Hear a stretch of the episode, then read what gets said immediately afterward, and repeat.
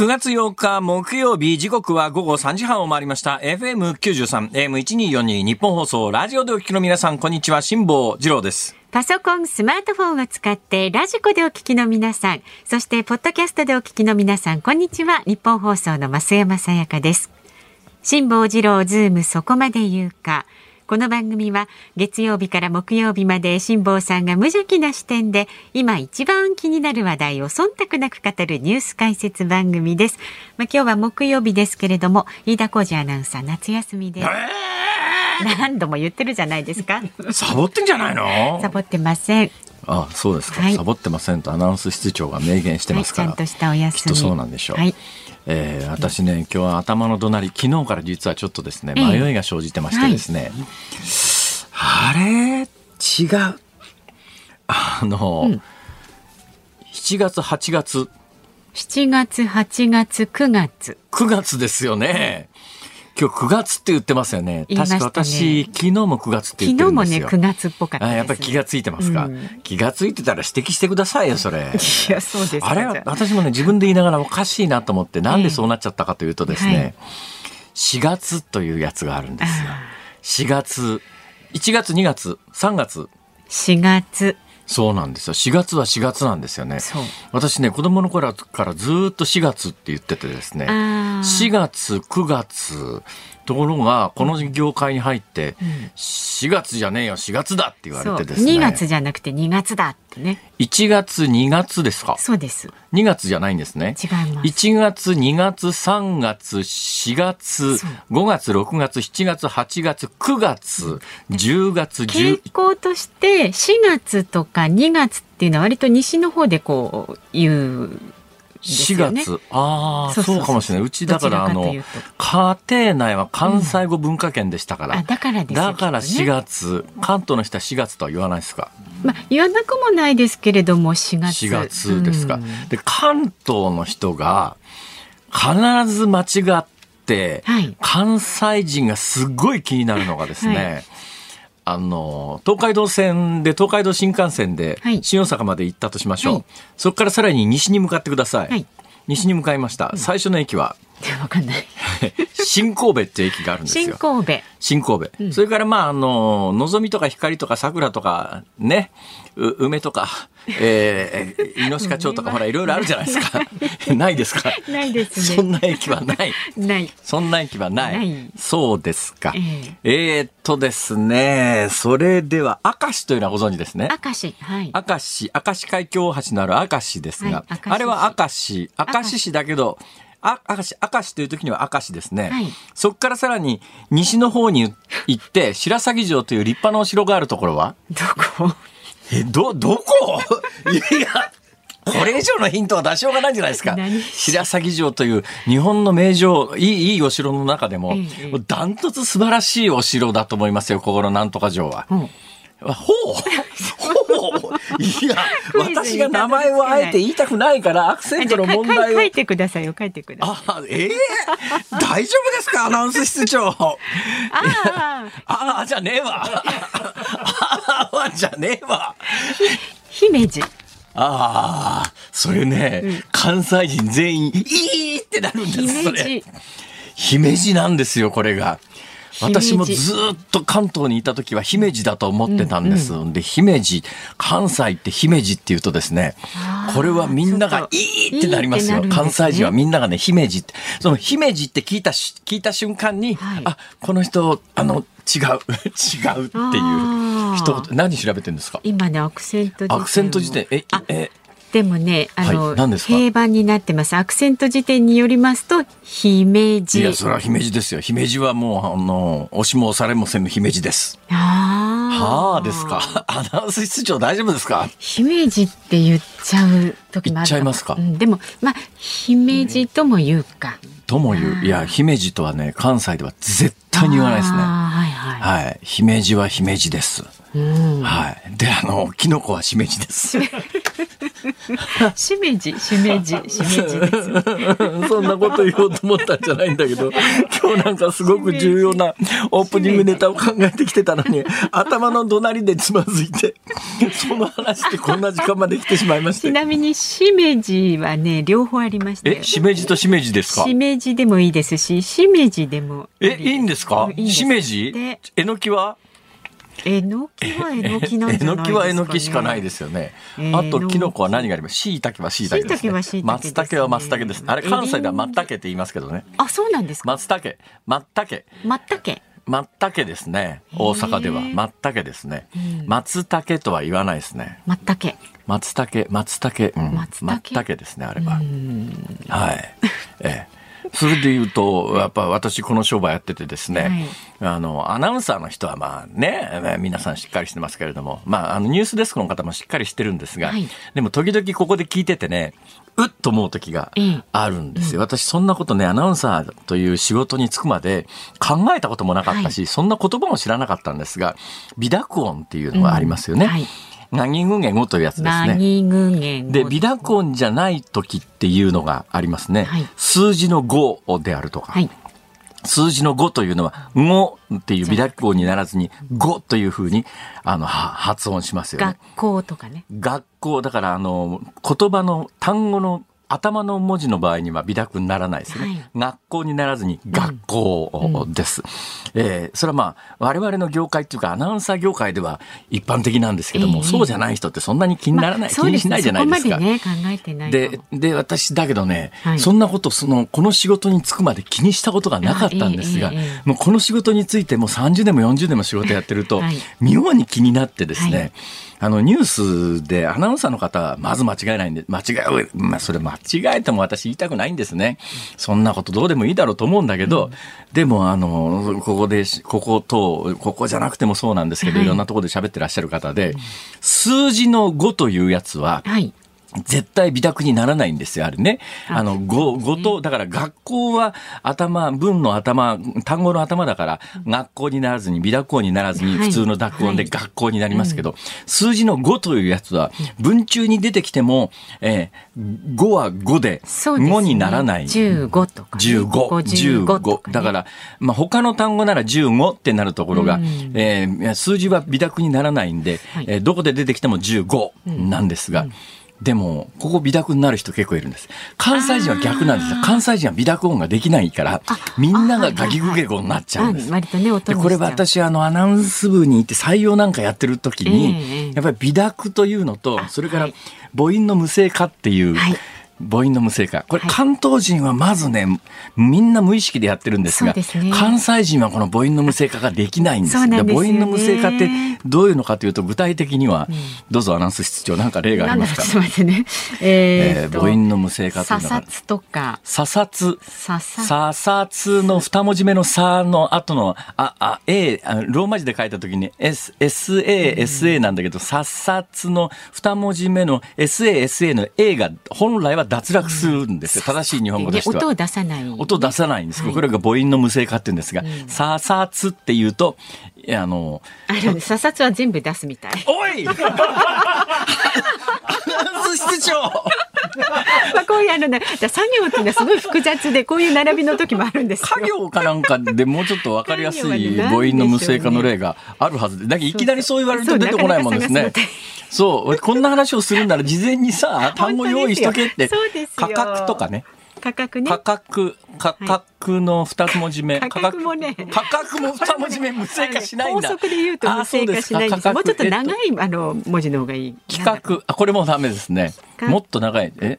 何ですか？企画はね、木が無声化です。だから木の音に出しちゃいけない。企画頭の木ですか？頭の木が無声化するわけですか、だからローマ字で書くと企画は KIKAKU なんだけども、あの発音としては KKA になる。うん企画、企画、企画って言わないっていうことですね。企画、企画。だから、これわざとやろうと思ってもできないんですよ。で関西の方は企画っていう方あ、そうそう、まさにそうです。ねはい。まさにそうです。はい。今、あ構成作家の鍋谷君が、えー無声化の例一覧というのを出してくれました。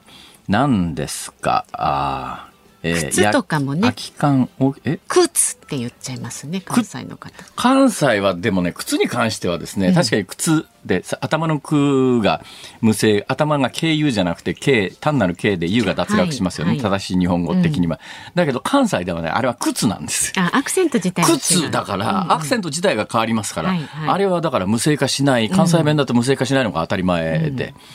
それをね NHK の標準語辞典みたいなやつを用意して、うんはい。NHK の人たちや関東アナウンサー勢はですね 間違いだっていうわけですよ。大きなお世話だと。そうね。まあ一つの指針としてねありますからねこういうのがね。いやそんな話をしようと思ったんじゃない何な。んですか？雑談ですかこれ？違うんですよ。今日はね冒頭今日午前中にですね、はいはい。えー私あの今住んでる東京の家がですねもう2年か3年ぐらいになるわけですよ。でそろそろなんかあの住み替えしたいなとかこうねえー窓から見える景色もちょっと日々変化しつつありますかあらーちょっともうちょっと見晴らしのいいところ今度はできることなら東京タワーが目の前にドーンと見えるようなところがいいなとかね。ね。今日午前中にはい。不動産屋を巡ってですね、そうなんですかはいはい。で、その不動産屋で得た様々な、えー昨今の不動産事情であるとか、えー金利の動向を不動産屋さんがどう読み解いているかとか、ええ。そんな話を冒頭するつもりが、えー 母音の無声化の話になってしまいまして。はい。えーその話はまた後日ゆっくりということで。ゆっくり聞かせてください、楽しみにしています。では株と為替の値動きです。今日の東京株式市場日経平均株価大幅に反発しました昨日と比べて634円98銭高い28,065円28銭で取引を終えましたおよそ1週間半ぶりに2万8000円台を回復しました。インフレ懸念が和らぐとの見方から前日のアメリカ株式相場が上昇した流れを引き継いで幅広い銘柄に買いが入りました。で、為替相場現在1ドル143円70銭付近で取引されています。昨日のこの時間と比べると40銭ほど今日は円高になっています。昨日から今朝にかけてね、今日にかけてニューヨーク市場では144円90銭ぐらいまで行って、相当円安進んで、あれもうちょっとで145円じゃんっていうところまで行ったんですが、まあ行きつ戻りつって感じですね。はい。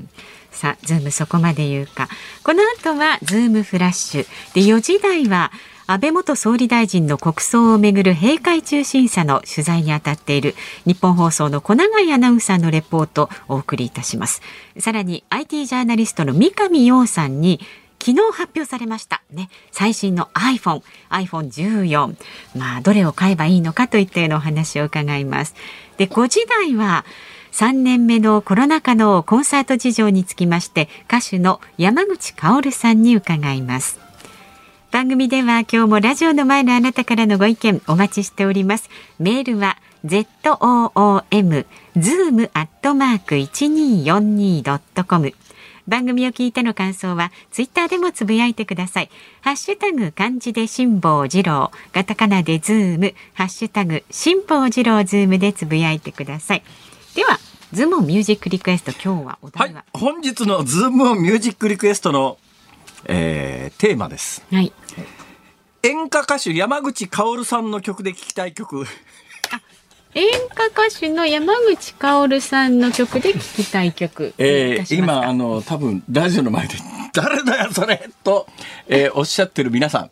えあのネット等で調べていただいてええ。その中から聞きたい曲を。あ、随分と あのどうしてこういうことになったかというとですね山口薫さんというのは私の知り合いの、えー芸能リポーターのあの石川敏夫さんの、い。らしていそれまた知りお知り合いで、でそういうご縁で知り合いましてですね、あのそういうので私がですね、えーあのスタッフに無理をお願いしてですね。ちょっと応援山口薫さんの曲とかかけてそんなもん無理ですよ。どういうふうに。それやっぱり演歌のあの皆さんはやっぱりこのコロナ禍大変なんじゃないかなみたいなこと言ったらじゃあ今日5時台で今日あの飯田君休みですから入れときますみたいな、はいそんないきさつがございましてですね。あのねみんなぶっちゃけお話ししておりますけど。としてはえ？5時台にあそ5時台ですね。のいらした時に曲はお送りする予定ではあるんですけれどもはい。どうしますか？えそうしますか？えー山口薫さんの曲の中で聴きたい曲、あじゃあエンディングもそうしますえか？もうもう今日はね山口薫推しでおなるほど。はいえー私なんかプレイバックパート2とか聞きたいなと。山口百恵さんですね。俺違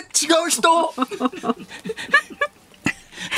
びっくりだよ。びっくりですよ本当に昨日かねかけましたしね桃井さんの曲ね。ということでそうですねじゃあえー、それじゃあ山口萌えさん。萌えさんは山口つながりで。え、萌えさんは歌あれ？山口萌えさん曲出してない？出してあ山口山口。山口といえばですね山口。のつとむくんえああ、わかりました。じゃあ変えます。何ですか？山口と聞いて聞きたい曲。あ山口と聞いて聞きたい曲ね。はい。もちろんあのこれならどうでしょうか？山口さんも込みでね、ははいい、お願いいたします。お待ちしておりますので、選曲の理由をズームアットマーク一二四山口さんちのつとむくん。あったな、そんな曲。ありましたよ。よくそんなもん思い出しましたね。さあリクエストお待ちしております。Cozy up 番組イベント第2弾開催決定飯田浩司の OK 工事アップ激論横浜ベイサミット in 神奈川県民ホール4月28日日曜日出演は須田慎一郎峯村健司宮崎哲弥ほかチケット好評発売中詳しくは番組ホームページをチェック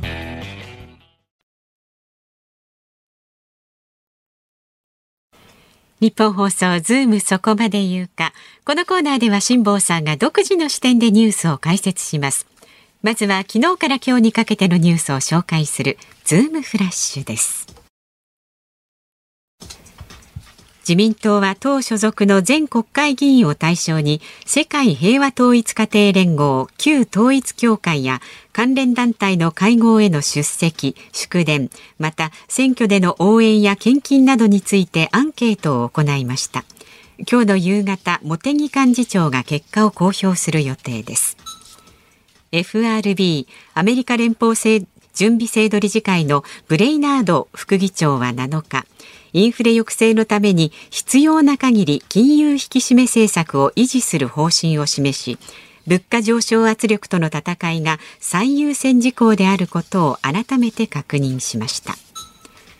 東京地検特捜部は昨日東京オリンピック・パラリンピックをめぐる汚職事件の関係先として大会スポンサーだった駐車場サービスパーク24の本社を家宅捜索し幹部らの任意聴取を行いました。パーク24は捜査に全面的に協力するとコメントしています。日本と韓国の防衛次官級による会談が韓国で行われ2018年の韓国軍による自衛隊機へのレーダー照射問題などの解決に向けて議論を続けることで一致しました。日韓防衛次官級会談が行われたのは2016年9月以来およそ6年ぶりです。加藤厚生労働大臣は7日新型コロナの感染による自宅療養期間中の外出制限を緩和すると発表しました。マスクの着用などを条件に短時間の食料品の買い出しなどを認めます。政府は9月末に期限を迎えるガソリンの補助金について上限額を段階的に引き下げながら12月末まで延長する方向で調整しています。石油元売り各社への支給上限額を10月は現在の1リットルあたり35円のまま維持しますが11月に30円12月に25円と5円ずつ縮小させていく考えです。映画館の運営で世界2位とされるイギリスのシネワールドは7日アメリカ連邦破産法11条の適用を申請したと発表しました。新型コロナの影響や動画配信サービスの成長によって資金繰りが悪化し負債は昨年末の時点でおよそ90億ドル。日本円で1兆3000億円に膨らんでいました。シネワールドって全く我々日本人にはあの縁がないんですけども縁がないというか聞いたこともないんですが僕はあのイギリスの、ねえーまあ、映画シネコンなどを営業してる、うん、そう大きな組織なんですけど実はアメリカにですね500館以上の映画館を持ってるんですよ。はい、だからイギリス世界第2位でイギリスのシネワールドっていう今ニュースの原稿でしたけども、はい、アメリカで500館以上ですから500館ってすごい数ですよ。で背景に何があるかというと、はい、映画館で映画見ないんですね。で日本なんかもあの、同じ傾向なんだけど、あの、全世界の急激な動きに比べると、何につけても、いい意味でも悪い意味でも、まあ、業界にとっても悪いことはないと思うんですが、日本ってまだ、あの、レコード屋さんというか CD 屋さんありますよね。あ、ありますね。まあアメリカ CD 屋さんなんかもう何年も前から絶滅してないですよ。全然ないんだ。もう日本はまだあの関西では大手のタワーレコードだったとか、ええええええタワーレコードは東京もありますかね。タレコード。まああの、まあ、CD 買いに行こうと思ったら店頭で買えるじゃないですか。はいはいまあアメリカなんかもう絶滅して。でまああのレコードやレコードも最近結構復活で人気で。はいそうですよね。はい、それこの間山の家あのお掃除した時に全部捨てちゃってですね。も ったいない。本当にもったいないんですけど、まあ、しょうがないですね。え、まあ、そんなこんなで、えーなんでシネワールドが、えーアメリカで破産しちゃったかというと、まあ、アメリカなんかものすごい動き早いですから、もう何年も前からレコーデー自体が絶滅してなくなって、映画館も普通みんな映画館に行かなくなっちゃって、お家でネットサービスで映画見る時代なんで、新作映画なんかもそうですからね。あだから、去年から今年にかけて、私ね、ずっとファンで本当に悲しかったのがですね、あの、スター・ウォーズのシリーズがありますよね。ええ。スター・ウォーズのシリーズなんか、まあ、後に第4作と言われる一番最初、はい。スター・ウォーズっていうのは変な作り方して、順番に一番最初のスター・ウォーズが、後の、まあ、4第4部ですよ。はい。だから4、5、6、1、2、3で、一応完結したんだけれども、スピンオフっていう業界用語がありますけれども、その間でまだ描ききれていないようなところサが、ちょっとずつちょっとずついろんな形で、で今年になってから公開されたやつは、ディズニープラスっていう、ディズニー系の、えー動画配信サービスでないと新作見られないと。はいはい。俺、金払って見せてくれるんならもういくらでも払っちゃうよぐらいの。まあ、一応言ってるだけで本当は払いませんけどね。あの、いくらでも払っちゃうよって気持ちなのに、ディズニープラスに入っていないと見られないと。それも大きな私はね、とにかくあの大画面で見たいんですよ。迫力も違いますしねえー大画面で。はい千何百円払って、私あの最近シニア割ですから1100円とかで見られる。大画面だと1200円なんですけど まあいいや。深夜割でね、はい。えーなおかつ深夜割で、ええ。まあいいじゃないですかそんなこと。なあ見たいんだけども見られないんですよ。もう自宅のテレビで見るしかない。そうしたらまたテレビ買い替えなくちゃいけないかなとか大きなテレビが欲しいなとか。うちのテレビちっちゃいですからね。そうなんですか。はい。うちの買わないと。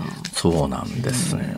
というような事情で、えーだからアメリカ人はみんな多分私みたいで、あの自宅の小さなテレビで映画見るっていうああ、あまり抵抗ないんですかね、そのね。大スクリーンですか。だからまあその上ここ2年ぐらいコロナですから。だから映画館に行くと足を運ぶと感染リスクが生じますが、家庭内で見てるとその感染リスクは家庭内感染だけに限られますからね。だからまあ外に行かずに映画館でっていうので、どんどん映画館行く人がいなくなっちゃって、まだそれでもね、日本はよく踏ん張って生き残ってますよ。だけどアメリカなんか変化早いですから、もうまずレコード屋が消滅し、CD 屋が消滅し、そしてついに、えーアメリカで500件の映画館を展開している、えーシネワールドが破産しちゃうと。こういうことになってはい、そんな状況に、まあ、世界の今、まあ、そういう状況をもう如実に表している話ですね。はい。さて、えー今日後ほどまたこれやることになると思いますけれども、今日国会でね、はい。えー国葬も、あれ？今国葬の話がニュース原稿いなかったのは4時台にやるからか。そうですね。詳しくあのことですね4時台におえー送りします。で、えー統一教会の話がちょっと入ってましたけど、今日統一教会に関して国会で、えー質問めいたことを野党の議員がしたら、あの、いや、ここはあの、国葬の話、いやいや、それなんか繋がってるような気もしなくもないんだけど、えーそうなんだって言ってですね、えー質問、それはちょっと違うんじゃないのかなんか言われたりなんかしておりますけれども。まあはい、そんなこんなでございます。じゃあそのあたり4時台詳しくやります。はい。ズームフラッシュでした。 Cozy up 番組イベント第2弾開催決定。飯田浩司の OK 工事アップ激論横浜ベイサミット in 神奈川県民ホール。4月28日日曜日。出演は須田慎一郎峯村健司宮崎哲弥ほか。チケット好評発売中。詳しくは番組ホームページをチェック9月8日木曜日時刻は午後4時を回りました。東京有楽町日本放送第三スタジオから辛坊治郎と。増山さやかでお送りしています。さあ辛坊さんメールがねほとんどなんかその言葉についてすいが多いんですけど、恐縮です、えー企画会議。はい。企画会議ね。はい。なおさんという企方。画会議とかって言うと、アナウンサーの採用試験で落ちちゃうんですね、これが。まあ、ちょっとね、注意されますね。えー無声化する音は音は。キクシスチツヒフピプシュと習いましたってこの方どっかで習ったんですね。あのそうですね無声化しやすい音というかね、企画会議。うん、はい。企画会議気にしないでください。はい。独り言です。はい、わかりました。えっ、と横浜市のリリカさん。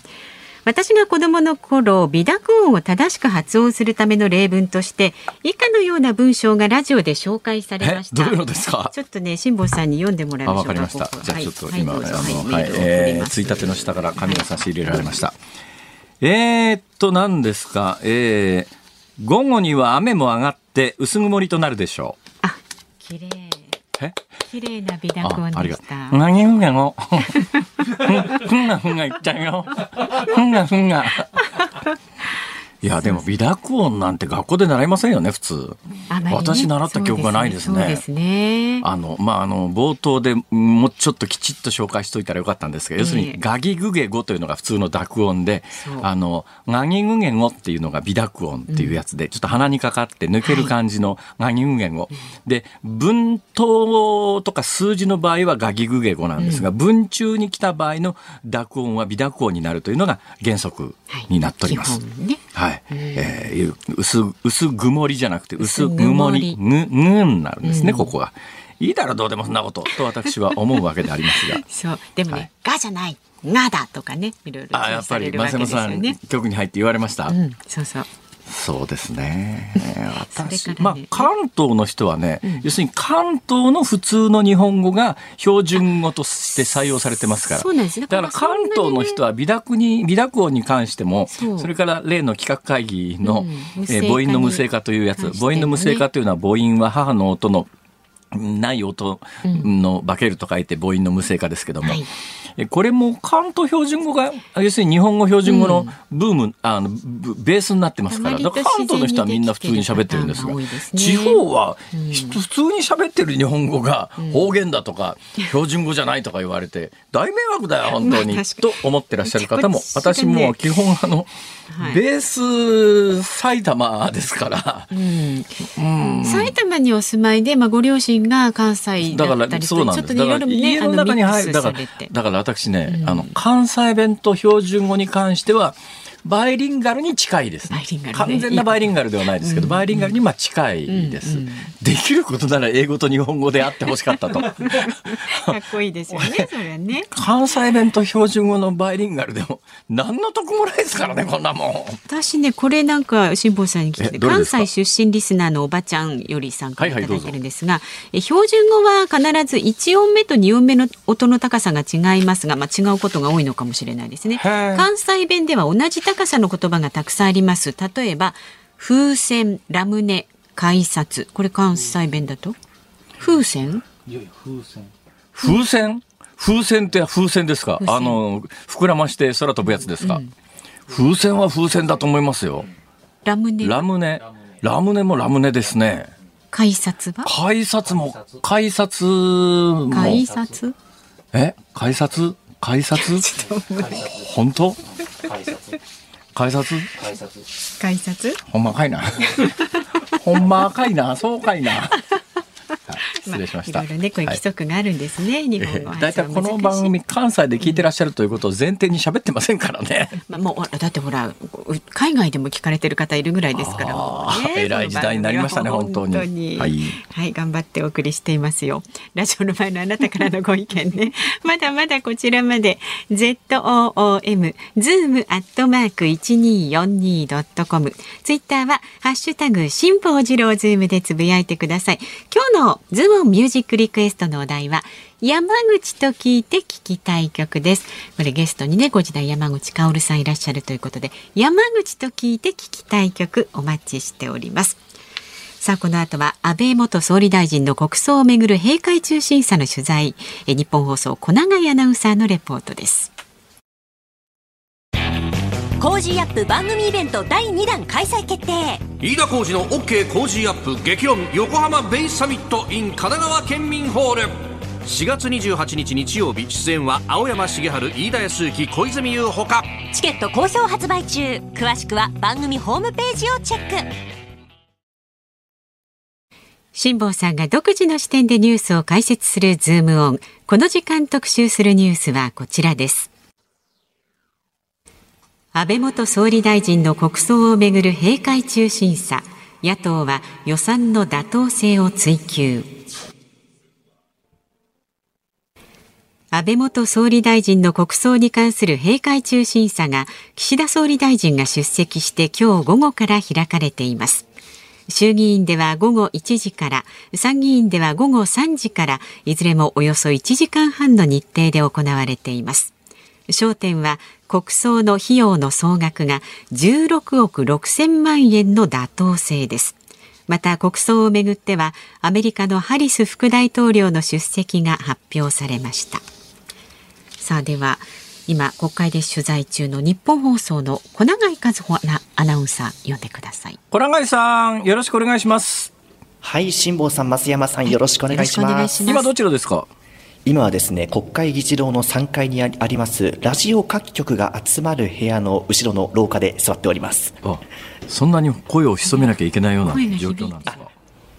声がちょっと響いちゃったのあのそうですね廊下の中なのでちょっと反響がありまして、え吹き抜けに私の声が反響しちゃってるのかなっていう感じですね。いいすもうちょっと大きい声でやりましょうよ。わかりました。じゃあ、これぐらいの大きな声でやろうと思います。よろしくお願いします。お願いします。はい。えー、さて、小永井さん。はい、あのー、今回の閉会中審査に総理大臣ってもともと出る予定だったんでしたっけ、これ？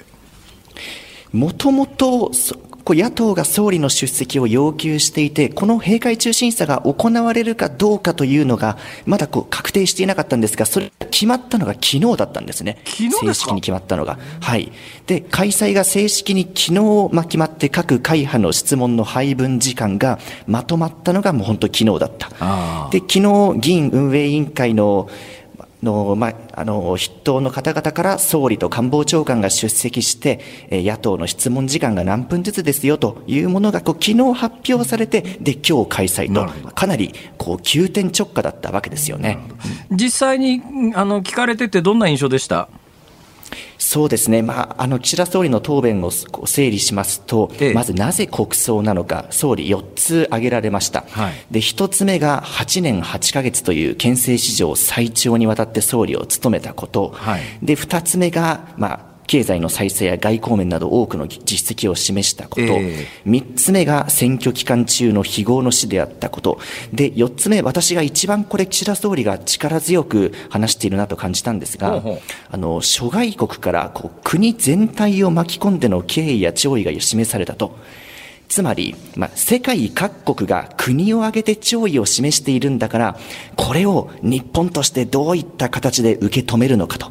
そう考えたときに国の行事として行うことが適切だと、ここにこう、まあ、岸田総理が、まあ、かなり、まあ、ちょっと語気を強めるといいますか、日頃淡々と答弁している、ね、えー、姿が目立つんですけども、ねはい、力を入れていたように感じましたね、うん、その答弁を受けて、野党の受け止め方みたいなものはどうでした？そうですね、あの野党から、まあ、立憲民主党、泉代表が自ら質問に立ったんですけれども、えー、例えばあの、佐藤栄作元総理は、当時歴代最長であったし、はい、ノーベル平和賞も受賞しているのに国葬ではなかった。なぜ安倍元総理は国葬なのかという質問がありまして、ええ、で岸田総理は、まあ、一つの行為についてどう評価するかはその時の国内情勢国際情勢によって評価変わると同じことをやったとしても、昔と今の国際情勢に基づいて判断しなければいけないと。で、その判断はその都度政府が判断するのがあるべき姿だと話していたんですが、まあ、これに対して泉代表は、まあ、あの、選考基準がない状況ではないかと、法的に。で、そんな中で自分たちの観点だけで国葬を決めたということは、これは認められないと、そのあたりは強くあの追及していましたね。なるほど。野党の足並みっていうのはどうなんですか？野党の足並みは、立憲民主党や共産党には、もうこの国葬に対して反対の意思を示している中で、まあ、今日の質疑の中でも、維新の会、そして国民民主党は、あの、まあ、国葬に対しては、こう、賛成だと。うんだそのあたり野党でもこう賛否が分かれているっていう状況ですよね。なるほど。えー、という状況の中で国葬自体はどうなりそうだというようなところまではまだ分かんないですかね。そうですね国葬自体は今日の中でもまあ、立憲民主党の方から内閣葬に変えた方がいいのではないかという指摘があったものの、え岸田総理はまあ国葬を行うと、まあ、特に国民に対しては、変えられないでしょうね、それはね。ねこれをこう丁寧に説明していきたいと話していましたね。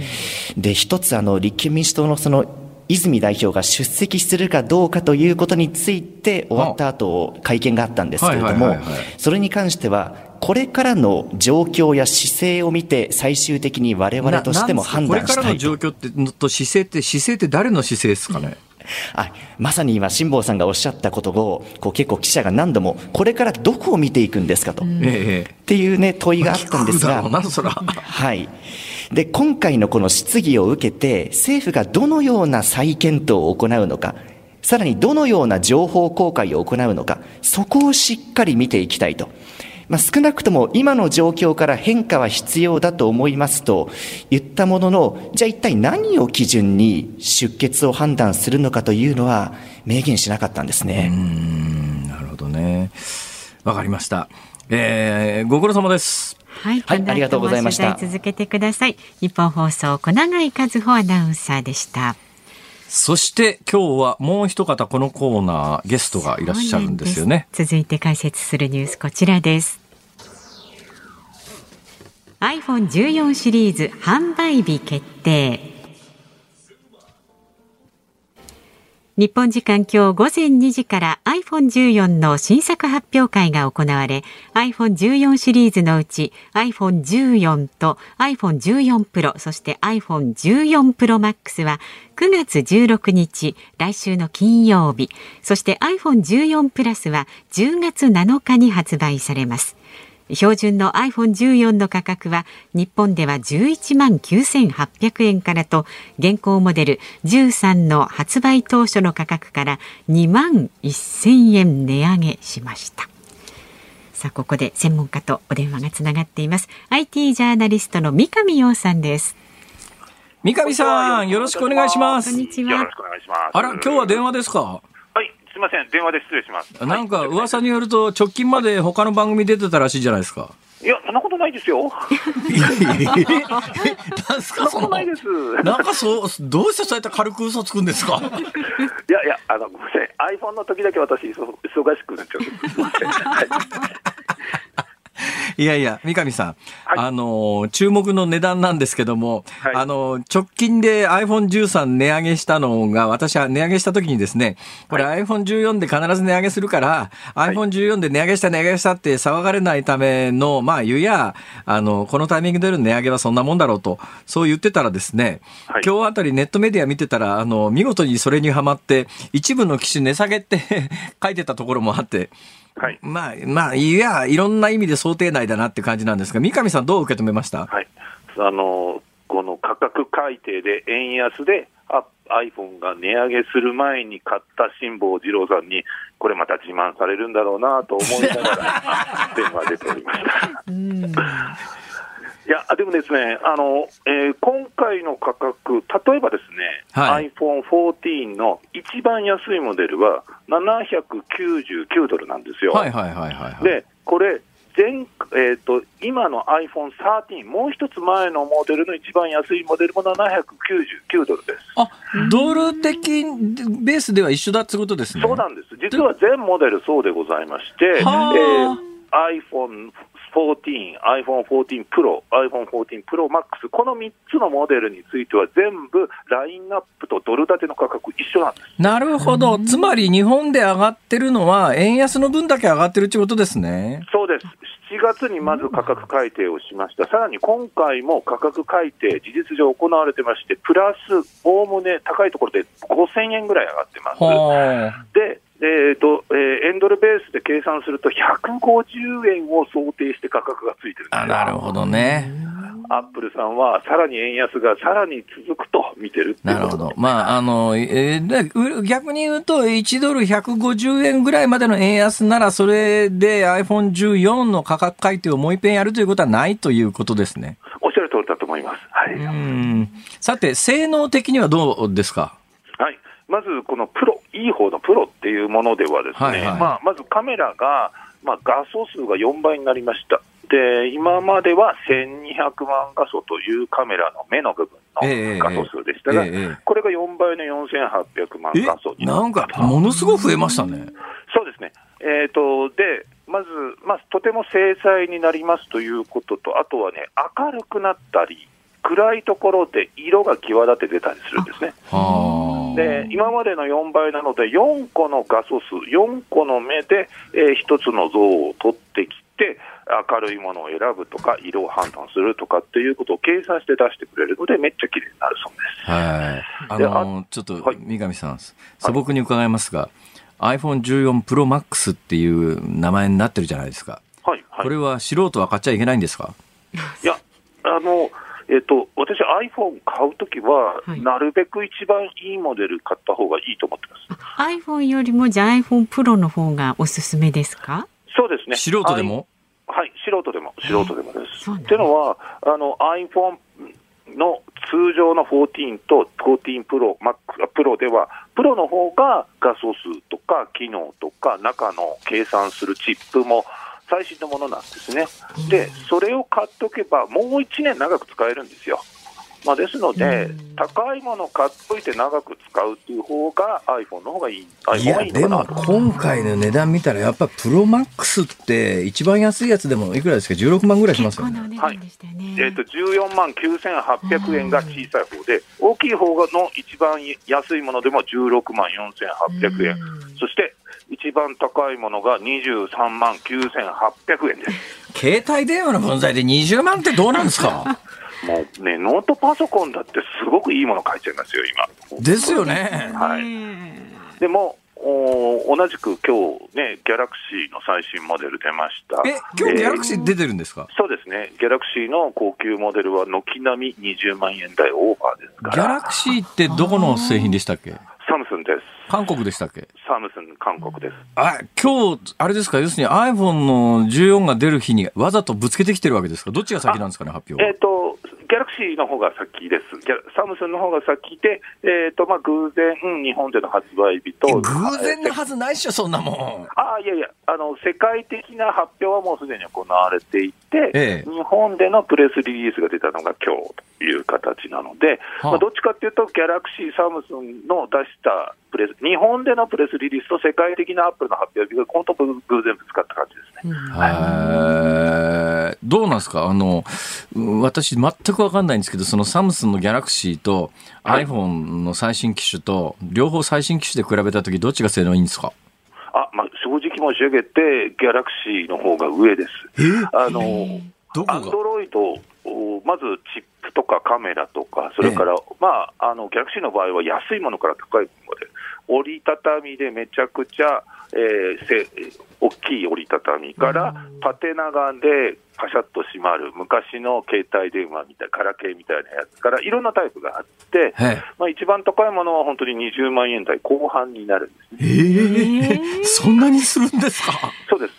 ギャラクシーの方が総合メーカーなので、本当に安いモデルから超高級まで全部揃ってるって感じです。いや、あのね、私、その、いわゆるアンドロイドっていうやつに OS、オペレーションシステムがですね、はい、iPhone のやつは iOS じゃないですか。アンドロイドっていうのはなんか、なんとなく私のイメージで言うと汎用品っていうイメージでですね、はい、これアンドロイドだと、なんかあの、ややこしいサイト見たときに、なんかウイルスに汚染されて携帯壊れちゃうんじゃないのみたいなイメージがあるんですけど、どうなんですか、はいそれはあの現実としてあります、アンドロイドはよく言えば自由です、何でもできるので、ええ、まあ、例えば、まあえーと、不正アプリといって情報を盗み取るようなアプリを、まあ、入れちゃうことも可能なんですね。ところがアップルは不自由な世界で、えええー、iPhone ではですね、アップルが決めたアプリストア、アップストアっていうところしかダウンロードできない。えなので、不正アプリが入りにくいという点。なんで、安全性から言ったら iPhone の方がそれは高いと思います。あ、やっぱりその認識は間違ってないわけですね。間違ってないですね。はい。さあ、あのー、どうしましょう買いますか ?14。すごい迷ってるんですよ。はああの私個人、ジャーナリストの見栄としては、買っといた方がいいんですよ。ええそりゃそうですね。そりゃそうです。だって IT ジャーナリストだから、やっぱり全部最新機種、ああ、さすがですねってなりますよね。でもですね、子供が一人、高校生がいてですね、それがもう買い替えなきゃいけないんで、ええ2台分買うんですよね。でそうなると、プロのいい方でを2台買っちゃうとですね、もうですね、40万円弱になっちゃうんですよ。ちょっと前なら車買えますね、それ。そうです。しぼじろさんのラジオ、1000回ぐらい出ないと稼げない金額だ そこ基準ですか？あそれは大変です、それ、それは大変ですね。それじゃあ毎日来て、2、3年出続けるというね。いや、でも、あのーえっ、とですね、ただ、買うんだったら先ほどいい方を買っていただいて3年ぐらい使う。それで、えっ、と、なるべく買いたいと思ってる人は今買ってほしいですね。今買って、来年、再来年って新しいモデルが出た瞬間、同じ時期に出ますので、その時に買い替えようかどうかっていうことを判断できる。あのね、正直私今回の発表文をずっと読んでて、はいあの、今までの機種に比べて、まあ、うんカメラの性能であるとか、チップの性能であるとか、あの、まあ、みあんまり見えないところで性能はちょっとずつ着実には上がってるんだろうけど、なんかはい劇的な変化みたいなものが、なんかないような気がしてですね、今後なんかそういう、うんまあ誰もが予想つかないことは誰も予想つかないんでしょうけど、なんかもっと大きな、あの、ジャンプというか、決定的に違うものって出る可能性ってないんですかね？もう残念ながらないのかなと思います。やっぱ成熟商品にスマホになっちゃいましたので、あええと思うようなものがないとは思います。あなんか、あの、絞るとジュースが出てくるとかそういうのないんですかね？今回でもそれに近いもので言うと、衛星、人工衛星での SOS が出せるっていうのはちょっとびっくりそれよ。、それ見ましたけども、それ見ました。だから要するに、携帯電話、まあ、あの、不幸な、日本でも不幸な海洋事故なんかありますけれども、携帯電話の電波が届かないところでも衛星経由で、基本 SOS みたいなものを発信できるし、そういううんものが内蔵されるっていうのはすっげえなと思ったんだけど、よーく発表文読んでみたら、日本では適用してないって書いてあってですね。そうです。どういうことですか、それ？らあのーアメリカとカナダで11月から、だあのー人工衛星での日本での免許が必要っていうのもありますし、ええ日本の法律で110番、119番って、まあ、呼び返しって言って、コールバックできなきゃいけないとか、法律的な縛りもあるんですね。なんで、残念ながら法律、免許、日本の緊急通報制度っていうのを含めると、なんか数ヶ月でできる話じゃなさそうですね。あ技術的な問題じゃなくて、法律制度の問題なんですね。そう、どちらもありまあると思います。、だってね、あの、電波の通じない山岳遭難なんかの時に、そういうの持ってると決定的に強いじゃないですか。はい、本当そうだと思います。使えるようにしたらいいのにね。何なんですかね、それ。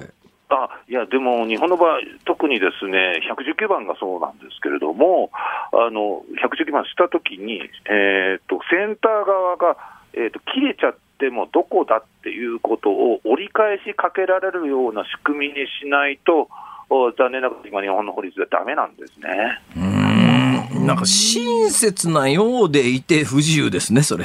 そうです。あと、電話、今、電話でしか緊急通報できません。でもはあ今回の iPhone の衛星の、えー緊急 SOS は、テキストメッセージなんですよ。なるほど。このテキストメッセージ来たものをどうやって警察、消防に伝えるんだっていうのもありますね。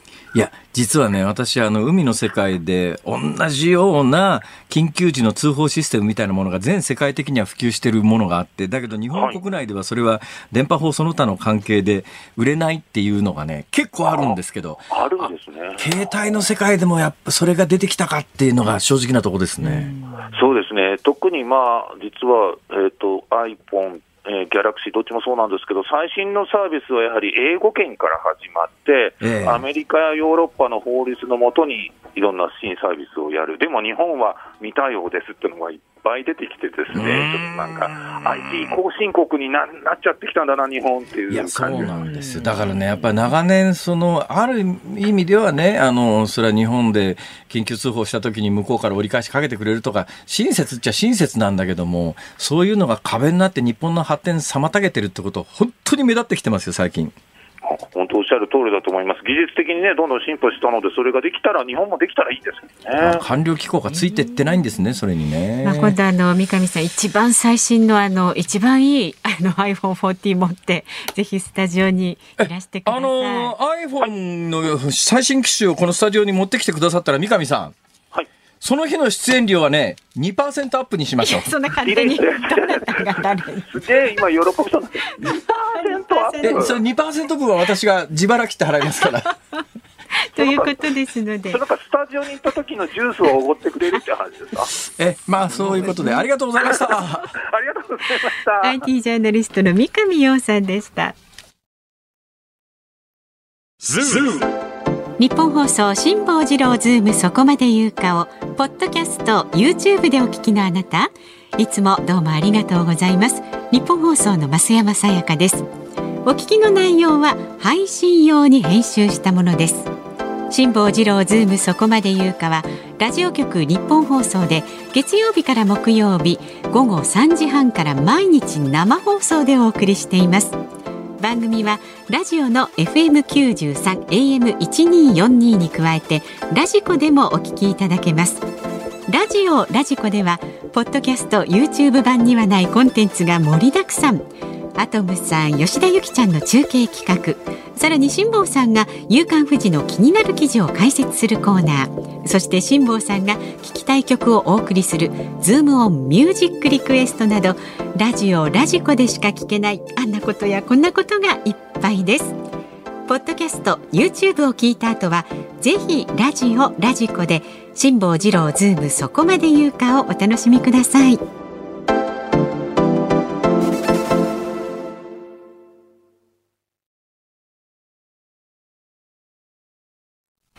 辛坊さんが独自の視点でニュースを解説するズームオン。今日最後に特集する話題はこちらです。3年目を迎えたコロナ禍でのアーティスト事情。ライブエンターテインメントの市場を調査しているピア総研によりますと、コロナ禍前の2019年のチケットの売り上げの市場規模は6295億円でした。コロナ1年目の2020年は8割も減少しました。そして3年目の今年はコロナ禍前の8割程度まで回復し来年2023年にはコロナ禍前の規模まで戻ると見込まれています。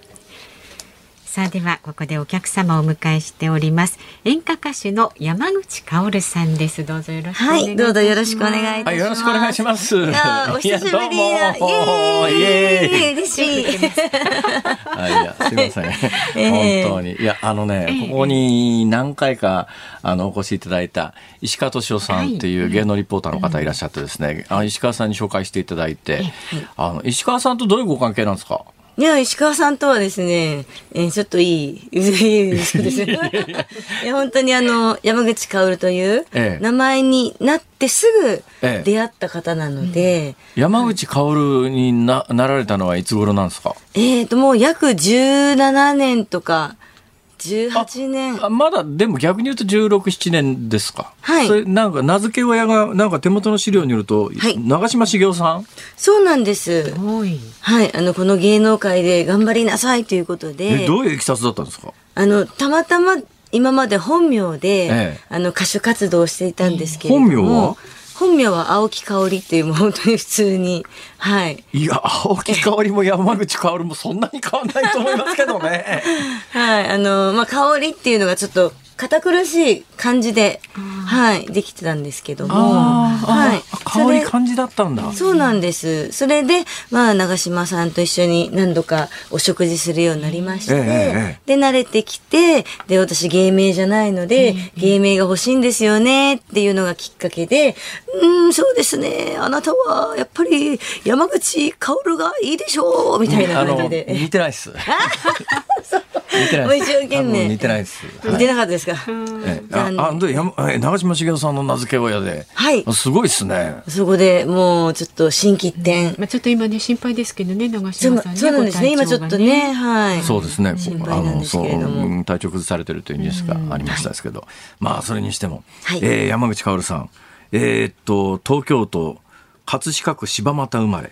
はい。え帝釈天にウイを使い。そうです。チャキチャキの江戸っ子。江戸っ子でございます。あの、寅さんのね、寅さんの映画の寅さんのふるさと。はい。なんか寅さんの銅像とかあるらしいですね。あ、私知ったことないですけど。そうですね。昔はなかったんです団子屋とかあるんですか？団子屋じゃなくてなんだっけ？あ、えっとね、あの、草団子。あ、クソ団子。はい。それも、あの、映画に出てくるそのまんまの、はい。あったり、銅像もあったり、あとは寅さん記念館などもできたり。葛飾柴又。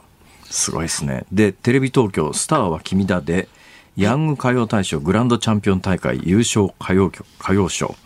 あれですか、はい子供の時から歌うまくて、要するにのど自慢嵐みたいなことやってたわけですか？うーん、本人としては、ええ人前に出るのがすごい恥ずかしくて、ははい。もう嫌だったんですよ。えそれが、たまたま両親が、その、お店を始めることになって、え。何のお店ですか？あのー趣味のカラオケを。はあ、ええほう。それで、その、大会があるから、ええ。娘に出なさいみたいな感じで、はあ。で、可愛いドレスも買ってくれるし、ええ。なんかいろいろね、あの、買ってあげるからっていうので、子供ながらに、あ、わかったっていう感じで、そしたら結構あちこちで優勝しちゃったりなんかして。そうなんです。一番最初に出たカラオケ大会で、ええ。トップバッターで歌って、で、優勝して、ベストドレッサー賞もいただいて、あそそれいくつの時ですか？それが14歳の時です。あ、ひそん、そんな5歳、6歳とかじゃないんですね。あ、もうその時はもう本当に、だからもう人前で歌うのが恥ずかしいぐらいの年だったのへでー、3歳からは歌ってました。となると、そこからテレビでなんかグランドチャンピオンまでは早いですね。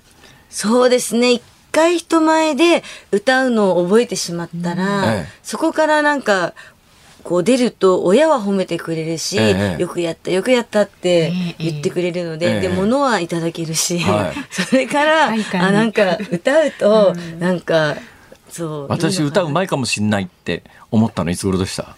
えっ、とそのやっぱり一番最初のあのステージで歌った時ですかね。はあうまいじゃんみたいな。なんかちょっと嫌だ私うまいじゃんこれ。ちょっと嫌だなって言いそながら。の時何の曲だったんですか？その時は、えっと、長山洋子さんがえ演歌になる前の英語の歌の頃ですね。で最初から演歌じゃないんだ。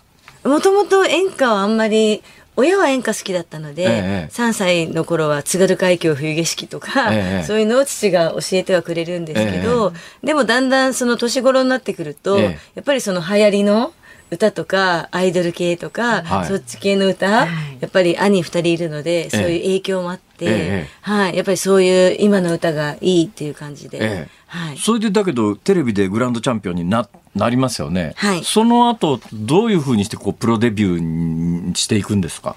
そのシステムとして後は。に、やっぱりこのままでは嫌だなと思って、ええあの、やっぱりプロになりたいなっていうので、はあ自分でオーディションを受けるんですよ。ははい。その当時は、あの、宮古はるみさんが、ええあの、演歌歌手を育てたいっていうオーディションがあったんですよ。あ、は私は引退して普通のなんええかええおばさんになりますみたいな、ええその時に募集してるのがあって、ええ。で私受けたんですけれども、一応東京大会まで選ばれて、はい。そしたらあの今回の趣旨はええ。演歌歌手の方をあの育てるっていうのがメインなので、え山口さんじゃないですね。あの時青木さんなんですけど、ええあのごめんなさいっていう感じでその時は落ちてしまったんですけど、ええええその後電話かかってきて、ええあのうちの事務所で、ええ。ちょっとあのレッスンしてみませんかっていうのがきっかけで、ええ。はい、5年間お茶組みをしたりして。その間にはい。演歌じゃないところのアイドル歌手になろうとか、まああの、最近ルッキズムなんでね綺麗とか可愛いとかって言うと怒られちゃうんで、あえて言いませんけれども、でもアイドルでつ、まあ通用したでしょ。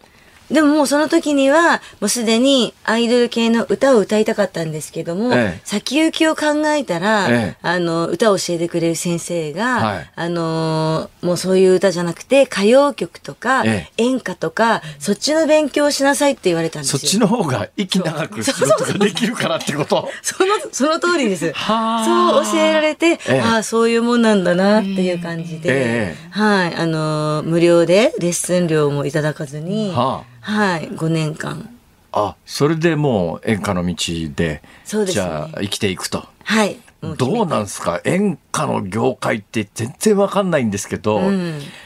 どうなのか？最近そもそもテレビの歌謡番組とかないし。そうですね。歌番組まずないですし、えー、で私がその当時デビューした時はあのもう演歌イコール着物だったんですよ。はい、それが私歌謡曲系だったので、えー、ド演歌苦手だったので、えー、ドレスを着て歌ってたんですけど、はい、やっぱり受け入れられなかったですね。ははい。もうやっぱり、あなたは演歌歌手じゃないでしょみたいな、歌謡曲系の人よりも、着物着てる歌手の人を求めてますっていうのが多くて、で、ちょっとこう、時間が、はい。で、えー、この3年、2年ぐらい、まあ、あの、コロナになっちゃったわけですが、はい、どどうなんですか？あの、その営業状況っていうか、なんかやっぱり結構大変なんですか、もう本当にもうこの3年近くはあの決まってたイベントごととかキャンペーンとかはものの見事に、えー、なんて言うんでしょう延期という名のキャンセル。はあはあ、はい。もうほとんどできないですね。えええ、なので私ももういつもサンデー毎日なんて言ってますけれども。サンデー毎日？毎日サンデー。いや、だけどね、そう、そうするとね、山口薫さん、まあ、いや、最前線で歌う立場じゃないですか。はい、そうするとその裏方さん、例えばね、あの演歌歌手の方、地方行って歌うとなると、周りの人もいっぱいこう、ぞろぞろいろんな方の役割の方いますよね。はい、そういう人たちこの3年どうしてんですか？そういう方たちは、あの、まあ、淡い、いわゆるマネージャーさんとか、ええ、そういう方たちは、やっぱりあの、自分たちのあのお仕事とかしたりしつつそれでご飯食べられるんですかね？私より全然食べていけると思います。あそうですか。はい。私の方が逆にやっぱり仕事しないと収入にならないっていう感じで、ええ、はい。あとのみんなはなんか安定して、逆にそれでなんかあのなんだろう、えー、お手伝いしてくださったりとか、なるほど、ね、はい。12月にはあれですよね。はい、ディナーショーがいよいよできるかもしれないっていう感じなんですよね。そうですね。もう毎年恒例で、あの浅草ビューホテルで開催しているんですけれども、昨年は初めてそのできるかどうかなっていうのでクラウドファンディングっていうのも始めてみまして、はい。でもおかげさまで、あの、結構人数集まっていただきまして、昨年は約300名近い皆様に。やっぱりあれですね、はい、演歌の方って固定ファンみたいなものが非常に、強強固堅固なファン層みたいのがいるんでしょう。はいそうですね。やっぱりカオルちゃんの歌が聴きたいから、もうディナーショー絶対行くから今年もやってねっておっしゃってくださる方がいる限り、やっぱり、ね、ディナーショーは開催していきたいなって思ってます。ということで、せっかく来ていただいたんで、はい。やっぱり一曲歌っていただかないと。最新曲をね、お聞きしたいと思うんですけれども、はい、この夜は眠れなくて、はい、どういう曲ですか？この歌はですね、はい、あの、本当に前作、ガラスのバラという歌に続く、ちょっと切ない女性の思いを歌わせていただいているんですけれども、なぜかこう、関西弁で、はい、こう歌わせて。チャキチャキの江戸っ子なのに。そうなんですよ。だから、ええ皆さん関西の人ですかってよく言われるんですけれども、はい、一生懸命関西弁にトライしながらですね。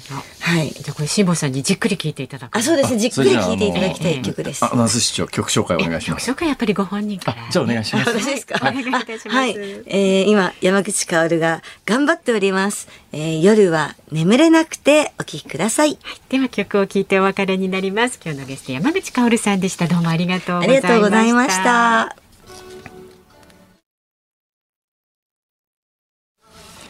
ズームミュージックリクエストをお送りしているのは東京都品川区糸のパパさん荒川区潮風ボズさん埼玉市三橋のマイケルさんからのリクエスト。山崎まさよしセロリ、 SMAP。そうですねカバーしてますね。ね、えーはい、有名ですけども、うんうん、いやいいっすね、うん、なんか、うん、セロリ。いやでもねセロリ私好きなんですよ。いや私も好き。あの香りもいいし。そう、うん、あのサラダにセロリが入ってるとね、うん、なんかあのとっても高級感出ますよね。そうです、ね、それでも私好きなのはホワイトアスパラなんです。あお好きですよね。よくツイッターに上げてるご飯に。好きなんです。ねこの間ホワイトアスパラをサラダに乗っけてはい、あのえー、ツイッターに上げたんですよ、はい、写真を、うん、そしたら知り合いからメールが来ましてですね、はいなんすかあのサラダの上に乗ってる気持ち悪い指みたいなものが言われて。えー、ホワイトアスパラ知らんか？ねえ。ちょっとびっくりしましたけど。美味しいんですよ。はい。ホワイトアスパラ美味しいっす。はい。さあ、お聞きのニッポン放送、この後はショーアップナイタープレイボールです。東京ドームから巨人対 DNA 戦。解説野村弘樹さん、実況洗川雄司アナウンサーでお送りします。明日の朝6時からの新行市佳の OK Cozy Up 飯田アナウンサー夏休みですからね。コメンテーターは外交評論家で内閣官房参与の三宅邦彦さん。取り上げるニュースは安倍元総理大臣の国葬に関する国会えー、閉会中審査についてお送りいたします。で、その後朝8時からは私も出演いたします。春風亭一之輔あなたとハッピーをお送りします。メールテーマ、我が家の防災への心得ですのでね、ぜひお聞きになってください。で来週9月12日月曜日午後3時半からの辛坊治郎ズームそこまで言うか。